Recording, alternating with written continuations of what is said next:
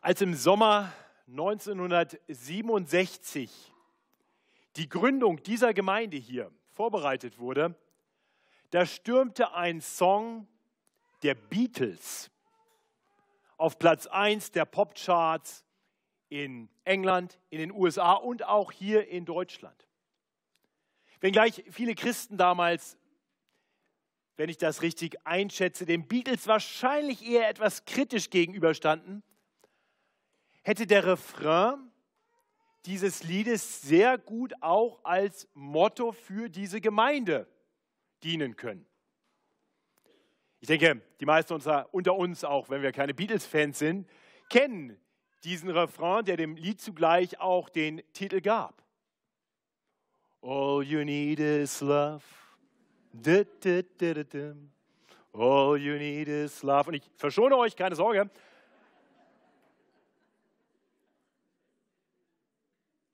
Die Liebe brauchen wir. Denn Liebe ist grundlegend für ein Leben, das Gott gefällt. Das ist genau die Lehre, die im Zentrum steht der sogenannten Feldpredigt oder Predigt auf dem Felde, von der uns im sechsten Kapitel des Lukas-Evangeliums berichtet wird.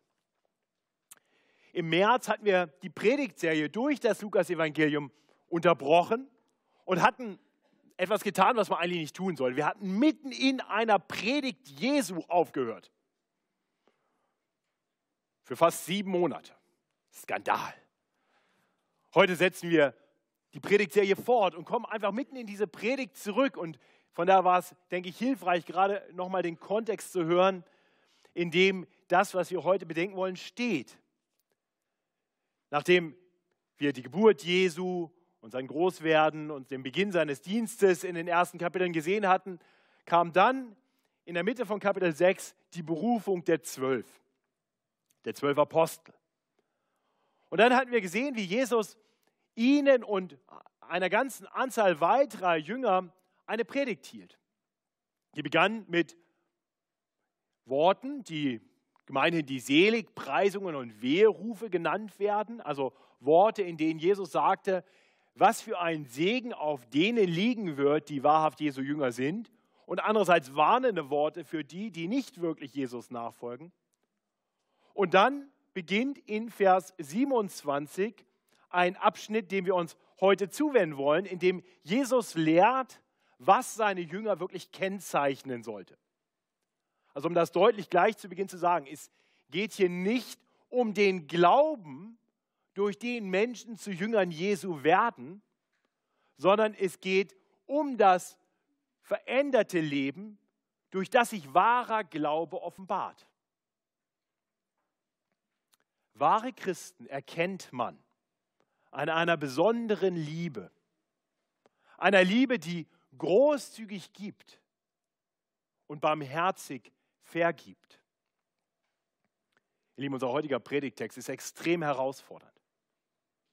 Denn er hält uns einen Spiegel vor. Nicht um uns dadurch zu verdammen, sondern um uns zu verändern.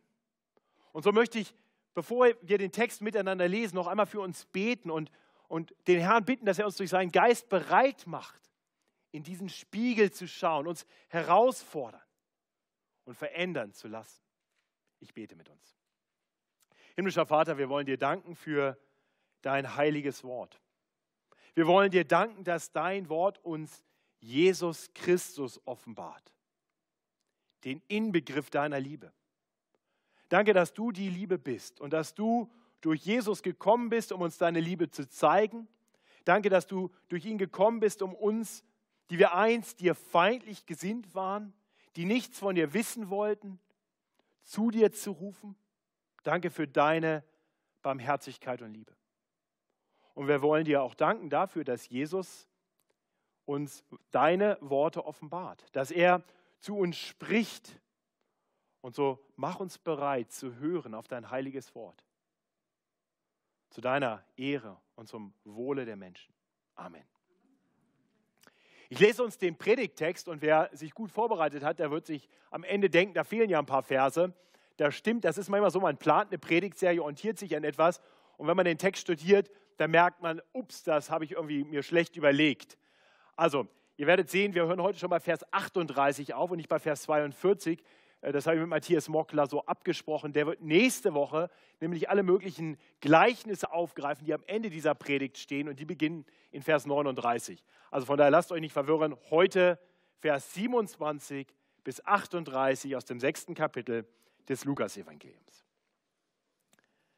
Hier spricht Jesus zu seinen Jüngern.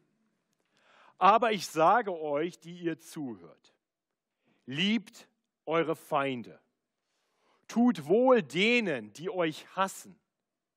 Segnet, die euch verfluchen. Bittet für die, die euch beleidigen. Und wer dich auf die eine Backe schlägt, dem biete die andere auch da. Und wer dir den Mantel nimmt, dem verweigere auch den Rock nicht. Wer dich bittet, dem gib. Und wer dir das Deine nimmt, von dem fordere es nicht zurück und wie ihr wollt, dass euch die Leute tun sollen, so tut ihnen auch. Und wenn ihr die liebt, die euch lieben, welchen Dank habt ihr davon? Denn auch die Sünder lieben ihre Freunde. Und wenn ihr euren Wohltätern wohltut, welchen Dank habt ihr davon? Denn die Sünder tun dasselbe auch. Und wenn ihr denen leid, von denen ihr etwas zu bekommen hofft, welchen Dank habt ihr davon? Auch die Sünder leihen den Sündern, damit sie das Gleiche bekommen. Viel mehr. Liebt eure Feinde. Tut Gutes und Leid, wo ihr nichts dafür zu bekommen hofft. So wird euer Lohn groß sein.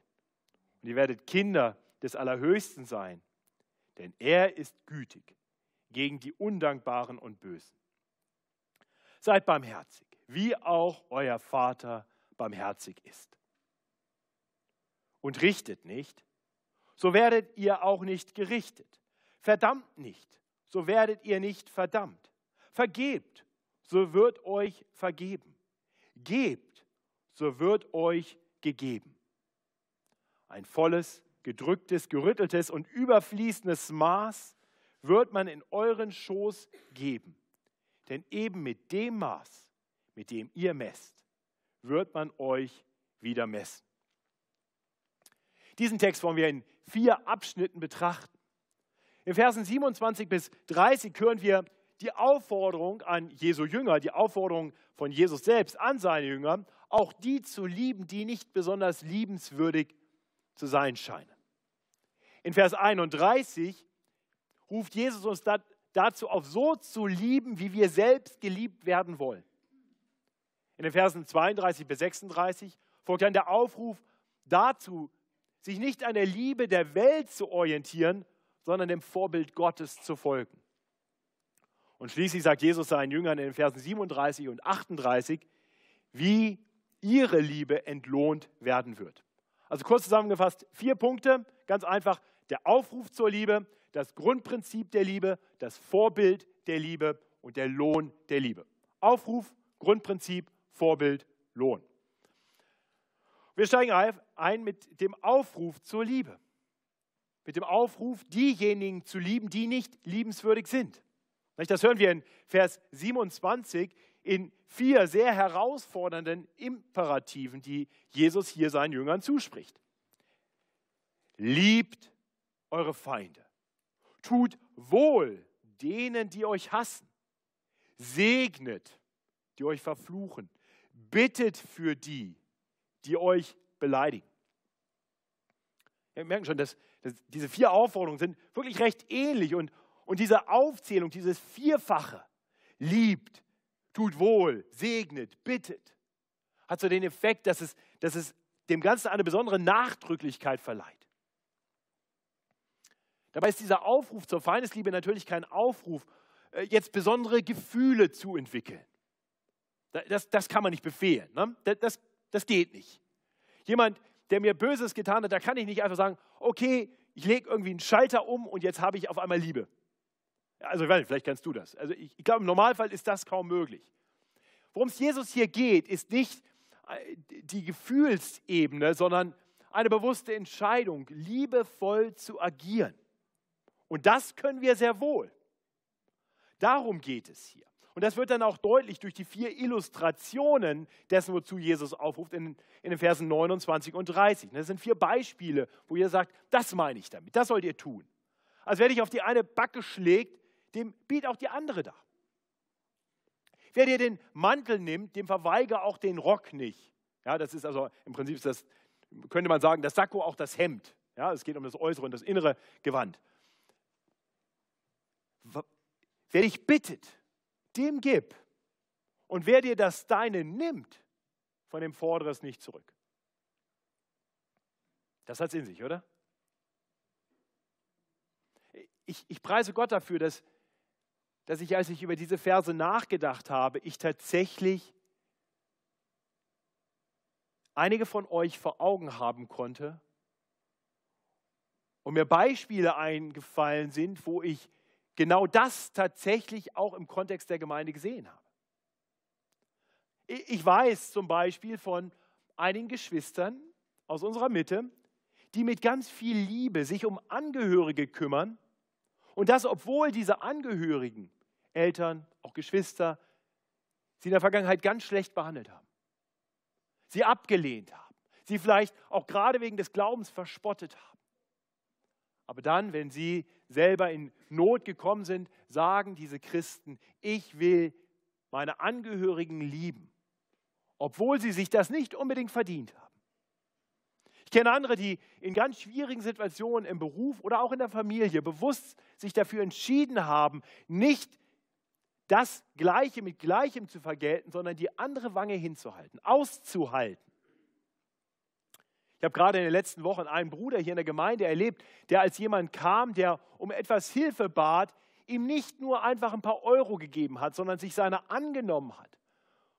Diesem durchaus nicht so ganz einfachen Menschen, der sehr fordernd kam, den Weg bereitet hat, mit ihm zu Stellen gegangen ist, städtischen Stellen gegangen ist, um ihm zu helfen, wieder einen Arbeitsplatz zu kriegen, eine Wohnung zu finden. Ich, ich weiß, wie viel, wie viel Liebe, die, die auf keine Gegenliebe stieß. Wie viel Zeitaufwand das gekostet hat. Ich preise Gott dafür, zu sehen, dass Menschen in dieser Gemeinde lieben, da wo nichts zurückkommt. Und natürlich sehen wir das bei denen, die auf die Straße gehen, um anderen Menschen das Evangelium weiterzusagen. Und sie wissen, sie werden da normalerweise nicht mit Applaus begrüßt, sondern oft sehr kritisch empfangen, stoßen oft auf Widerspruch, auf Spott, aber getrieben von der Liebe Gottes, wollen sie gerade die lieben, denen diese frohe Botschaft weitersagen, die im Moment noch überhaupt nicht liebenswert sind. Ja, mir sind Beispiele eingefallen. Und andererseits war mir auch klar, dass sicher ich nicht der Einzige bin, der sich schwer tut, damit diese Worte wirklich zu leben. Ich gehe sogar davon aus, dass wir alle immer mal wieder auch scheitern an dem Aufruf zur Liebe, den wir hier hören. Oder? Das, das ist ein extrem herausfordernder Aufruf, den Jesus hier an seine Jünger und damit auch an uns, wenn wir Christus nachfolgen, weitergibt. Und, und um seinen Jüngern zu helfen, das nun auch zu tun, ihre Feinde zu lieben, nennt Jesus uns dann in Vers 31 ein Grundprinzip für die Liebe zu anderen. Das bringt uns schon zum zweiten Punkt dieser Predigt. Das Grundprinzip der Liebe. So heißt es in Vers 31. Und wie ihr wollt, dass euch die Leute tun sollen, so tut ihnen auch. Ja, also wer denkt, dass der kategorische Imperativ von Kant kommt, der liegt falsch. Der, den gab es schon bei Jesus. Der kategorische Imperativ, wie wir ihn typischerweise nennen, wie die goldene Regel, wie sie auch oft genannt wird, nicht was du nicht willst, was man dir tut, das fügt auch keinem anderen zu, das ist im Vergleich zu dem, was Jesus hier sagt, eigentlich noch harmlos. Weil Jesus viel weiter geht. Es geht hier nicht einfach darum, nur Dinge zu unterlassen, was du nicht willst, was man dir tut. Das fügt auch keinem anderen zu. Es ist kein passives. Nein, was, was Jesus fordert, ist aktive Liebe. Das, was du dir von anderen wünschen würdest, dass sie tun sollten, das tu ihnen. Es geht hier um Liebe, die tätig wird. Das mag im ersten Moment ein bisschen leichter klingen ähm, als, die, als der Aufruf zur Feindesliebe in den Versen davor. Und doch, denke ich, zeigt uns hier dieser Vers als Spiegel, dass, dass genau in diesem Punkt es eben schwer wird. Wir scheitern doch immer wieder daran. Nicht? Also die unter uns, die verheiratet sind, die, die können das mal spiegeln, einfach in ihrer Ehe. Hast du Erwartungen an deine, deinen Ehepartner, an deine Ehepartnerin, die manchmal größer sind als, als das, was du selber bereit bist zu geben? Hier erwarte ich ein bisschen Gnade, ein bisschen Vergebung, ein bisschen Rücksicht. Hm. Sind wir bereit, wenn, wenn wir mit konkreten Nöten konfrontiert werden, da so zu helfen, wie wir es gerne hätten, wenn wir in einer solchen Not wären?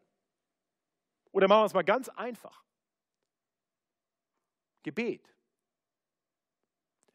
Nimmst du Gebetsanliegen auf, nur um sie gleich wieder zu vergessen? Oder betest du fleißig für diejenigen, die dich darum bitten? Was würdest du dir wünschen, wenn du in großer Not Gebetsanliegen weitergibst? Ich glaube, wir merken, wie herausfordernd das ist. Vor allem auch deshalb, weil, weil wenn wir diesen Vers genau betrachten, wir eben feststellen, es geht ja hier nicht darum, dass wir für andere das tun, was sie uns getan haben. Also im Sinne eines Prit pro quo.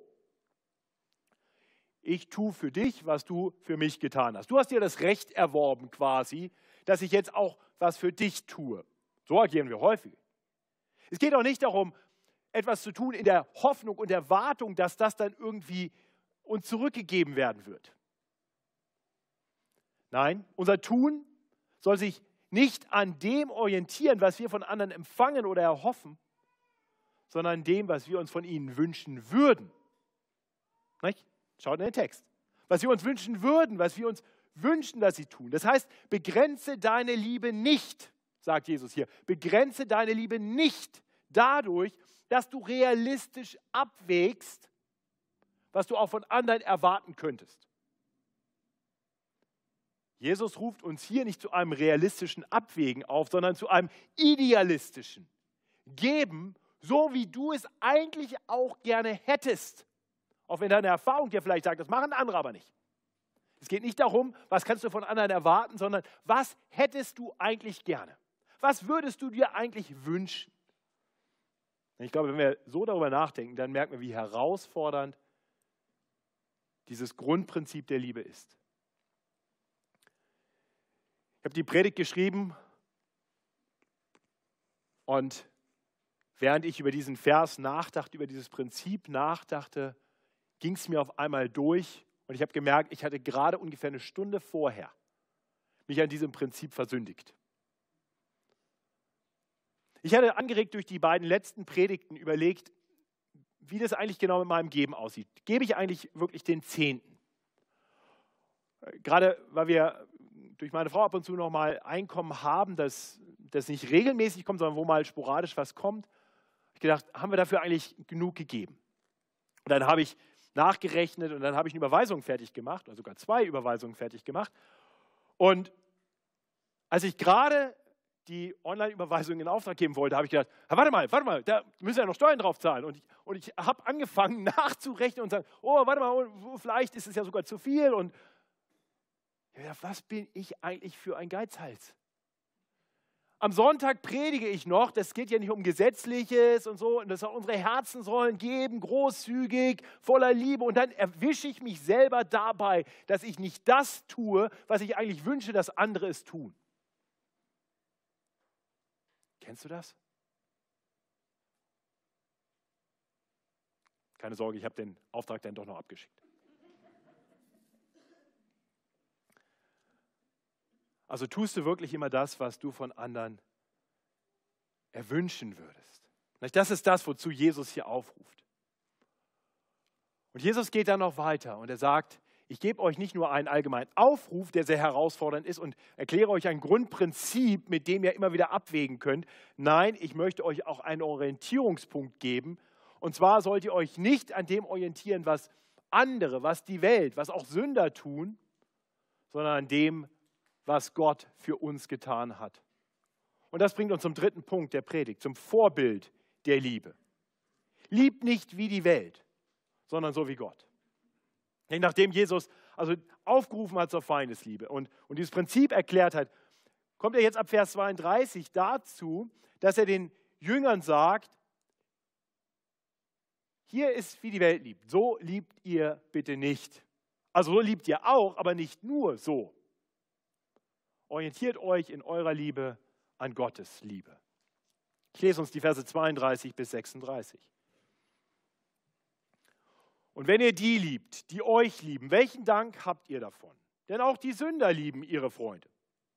Und wenn ihr euren Wohltätern wohltut, welchen Dank habt ihr davon? Denn die Sünder tun dasselbe auch. Und wenn ihr denen leid, von denen ihr etwas zu bekommen hofft, welchen Dank habt ihr davon? Auch die Sünder leihen den Sündern, damit sie das Gleiche bekommen. Viel mehr.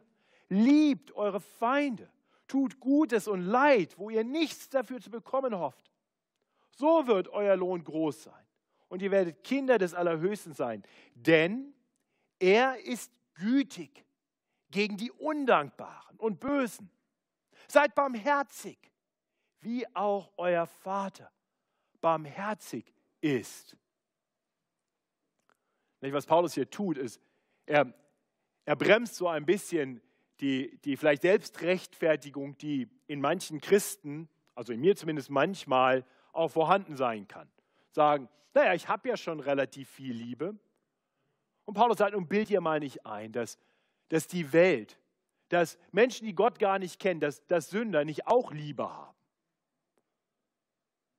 Es ist ganz normal, diejenigen zu lieben, von denen wir geliebt werden. Es ist ganz normal, denen Gutes zu tun, die uns Gutes tun. Es ist ganz normal, denen zu leihen, von denen wir uns was zurückerwarten.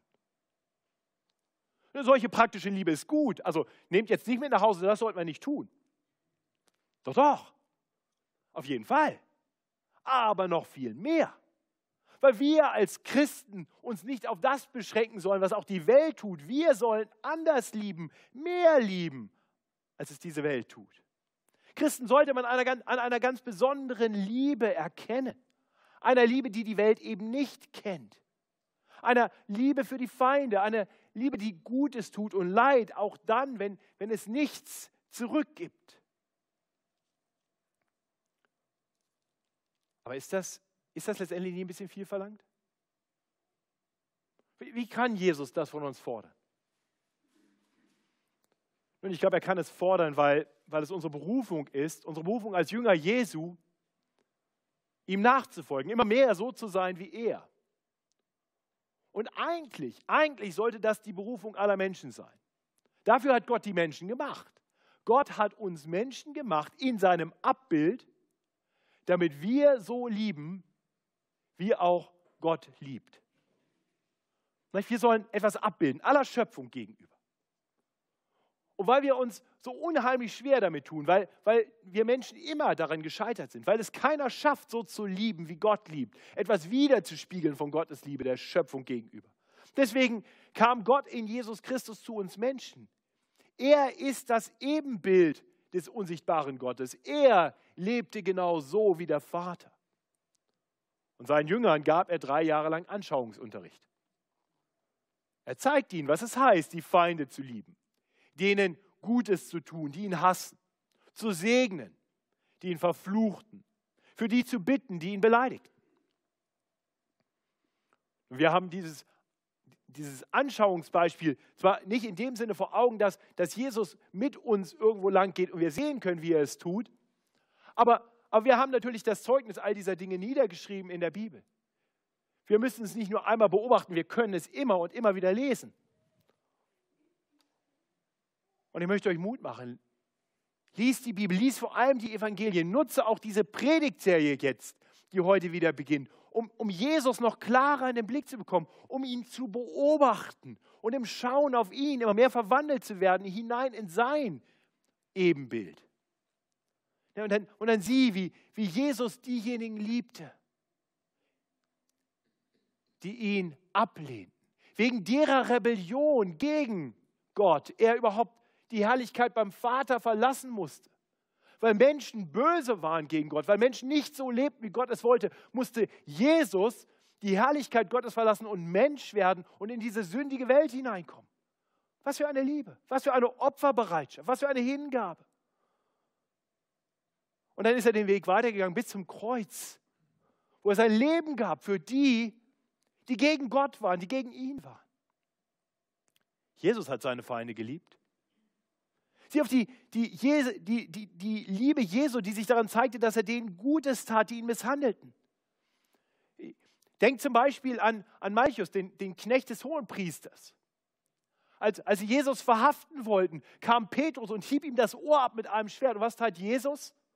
Im Wissen darum, dass der ihn gleich verhaften würde, halte schnell noch sein Ohr. Er tat denen Gutes, die ihm Übles taten. Oder denke an Jesus am Kreuz, als er dort hängt und die Leute ihn verspotten. Was tut Jesus? Er bittet für sie, Vater, vergib ihnen, denn sie wissen nicht, was sie tun. Oh, ihr Lieben, lasst uns auf Jesus schauen und immer mehr darin wachsen, so zu werden, wie, wie er war, so zu lieben, wie er geliebt hat. Gerade auch die Menschen, die nicht liebenswürdig sind. Und deswegen ist es, ist es so grundlegend wichtig, Jesus zu kennen. Wenn wir ihn nicht kennen, werden wir auch nicht so lieben, wie er liebt. Das heißt, wenn du die völlig bedingungslose, selbstlose Liebe Jesu noch nicht erkannt hast, da möchte ich dich einladen, dir bewusst Zeit zu nehmen, Jesus klarer in den Blick zu bekommen. Im November bieten wir wieder an, an vier Dienstagen, den vier Dienstagen im November, einen Christian-Entdecken-Kurs. Eine gute Gelegenheit, Jesus in den Blick zu kommen. Es geht einfach darum, Christus zu entdecken, Jesus Christus kennenzulernen. Wer er war, wozu er Mensch geworden ist, was er von uns will. Lerne ihn zu erkennen und erfahre seine Liebe und dann folge seinem Vorbild. Grundlegend für den Aufruf, den wir hier hören, ist das, was die Beatles uns sagen. All you need is love. Erfahre die Liebe, die einzigartige Liebe Gottes. Und dann orientiere dich daran. Das ist das, was wir dann in Vers 35 lesen. Hier heißt es über Gott den Allerhöchsten. Er ist gütig gegen die Undankbaren und Bösen.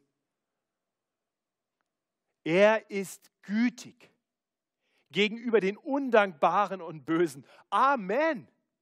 Das ist meine einzige Hoffnung. Das ist meine gewisse Zuversicht. Als ich noch als Feind Gottes lebte, da war er mir gütig. Ich war nicht dankbar für Jesus am Kreuz. Das war mir eigentlich ziemlich egal. Ich war böse, weil ich meine eigenen Wege ging und nicht danach fragte, was Gott von mir will. Doch Gott war gütig gegen mich, den Undankbaren und Bösen. Und allein aufgrund seiner Barmherzigkeit und Liebe durfte ich Christus erkennen als meinen Retter und Herrn. Und gilt das nicht für, für fast alle unter uns? Gilt das nicht für dich? Kannst du nicht auch sagen, ich weiß, dass mein Gott mir gegenüber gütig war, als ich noch undankbar und böse war? Wir durften die, die aufopferungsbereite, die bedingungslose Liebe Gottes erleben.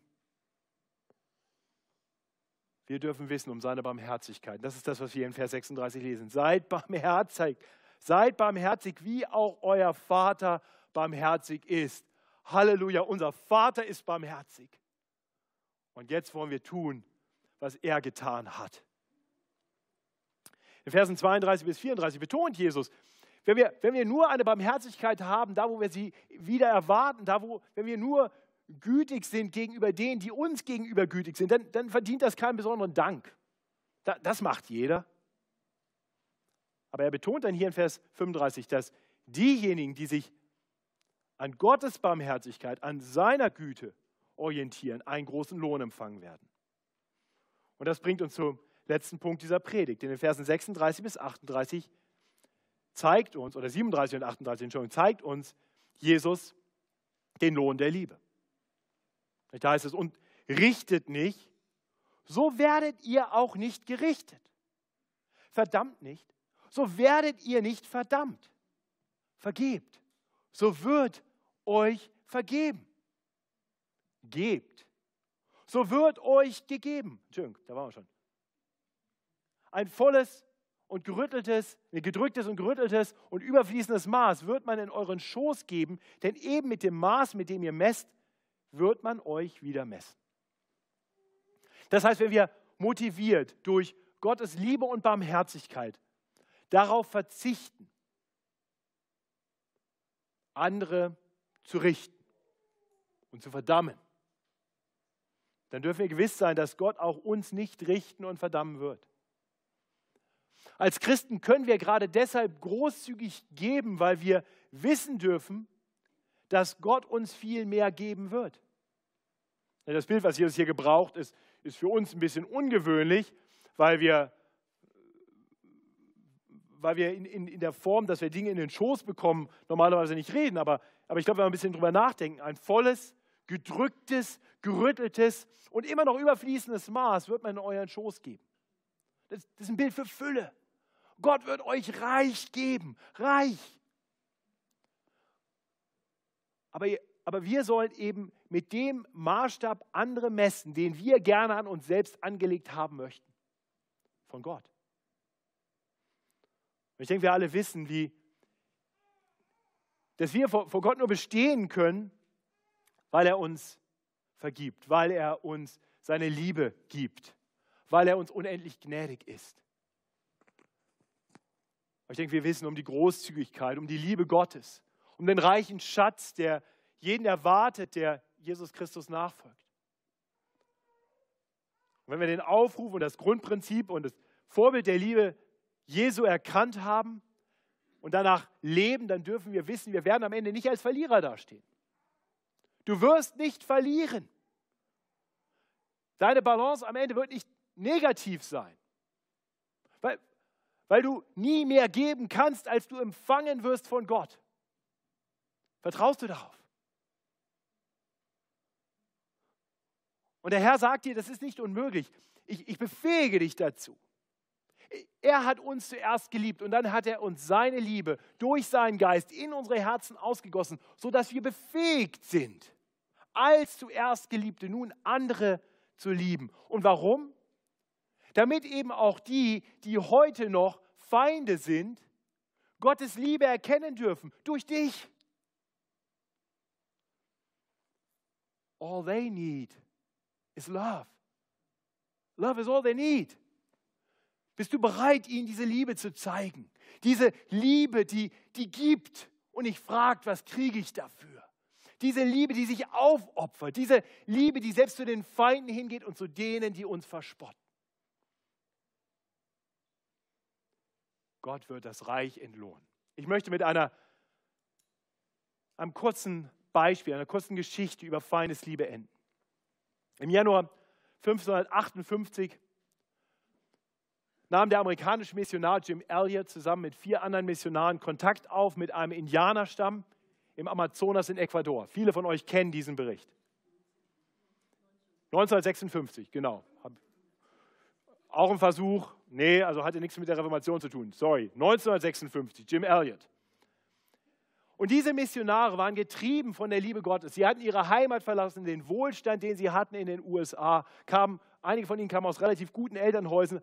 Sie waren gekommen, einfach weil sie die Liebe Gottes erfahren hatten und sie weitergeben wollten. Und sie gingen hin zu diesem Indianerstamm. Sie versuchten Kontakt aufzunehmen. Und letztendlich war der Tag gekommen im Januar 1956, wo sie hingingen und einen ersten wirklichen Kontaktversuch unternahmen. Und was geschah? Sie wurden brutal getötet von denen, denen sie die Liebe Gottes zeigen wollten. Die damals 29-jährige Witwe von Jim Elliot, Elizabeth, blieb mit ihrem damals noch nicht ihrer damals noch nicht mal einjährigen Tochter in Ecuador zurück. Sie blieb dort, weil sie wusste, dass das Werk der Liebe Gottes weitergehen musste. In Gottes guter Vorsehung war es ihr möglich, zwei Frauen aus diesem Stamm, die für eine Zeit den Stamm verlassen hatte, kennenzulernen und so die Sprache des Stammes zu lernen. Und dann, heute vor 60 Jahren, Oktober 1958, zog Elisabeth Elliot mit ihrer dann dreijährigen Tochter zu diesen Menschen, zu diesem Stamm, der ihren Mann getötet hatte. Sie vergab ihnen. Sie liebte diese Menschen, sie diente diesen Menschen und das Zeugnis ihrer Feindesliebe war so stark, es hat so hell gestrahlt, dass viele, viele Menschen in diesem Indianerstamm zum lebendigen Glauben an Jesus Christus kamen. Hier ist Lohn der Liebe. Elizabeth Elliot ist vor zwei Jahren gestorben. Ihr Zeugnis lebt weiter und darf uns heute inspirieren. Und sie darf heute beim Herrn sein und den Lohn der Liebe empfangen. Ich möchte für uns beten. Himmlischer Vater, danke für das, was wir nie begreifen können. Wieso? Wieso hast du die Herrlichkeit des Himmels eingetauscht gegen eine Welt voller Sünde, in der du gelebt hast, in ärmlichen Umständen, in der du verspottet wurdest, verhaftet, gefoltert und brutal getötet. Warum? Warum solche Liebe? Ja, wir bekennen dir, dass wir diese Liebe nicht in uns haben, von uns aus. Und wir können sie nur erbitten. Und Herr, so möchte ich dich bitten für uns als Gemeinde, dass deine Liebe, Liebe immer mehr unsere Herzen füllt, sodass sie uns durchdringt und durch uns hinausstrahlt in diese finstere Welt, damit noch viele Menschen deine Liebe erkennen. Und danke, dass wir wissen dürfen, wir werden nie zu mehr gerufen werden, als wir selber empfangen. Ganz im Gegenteil. Und so preisen wir dich für das Versprechen des Lohns der Liebe, der alle erwartet, die dir nachfolgen. Gepriesen seist du dafür in Jesu Namen. Amen.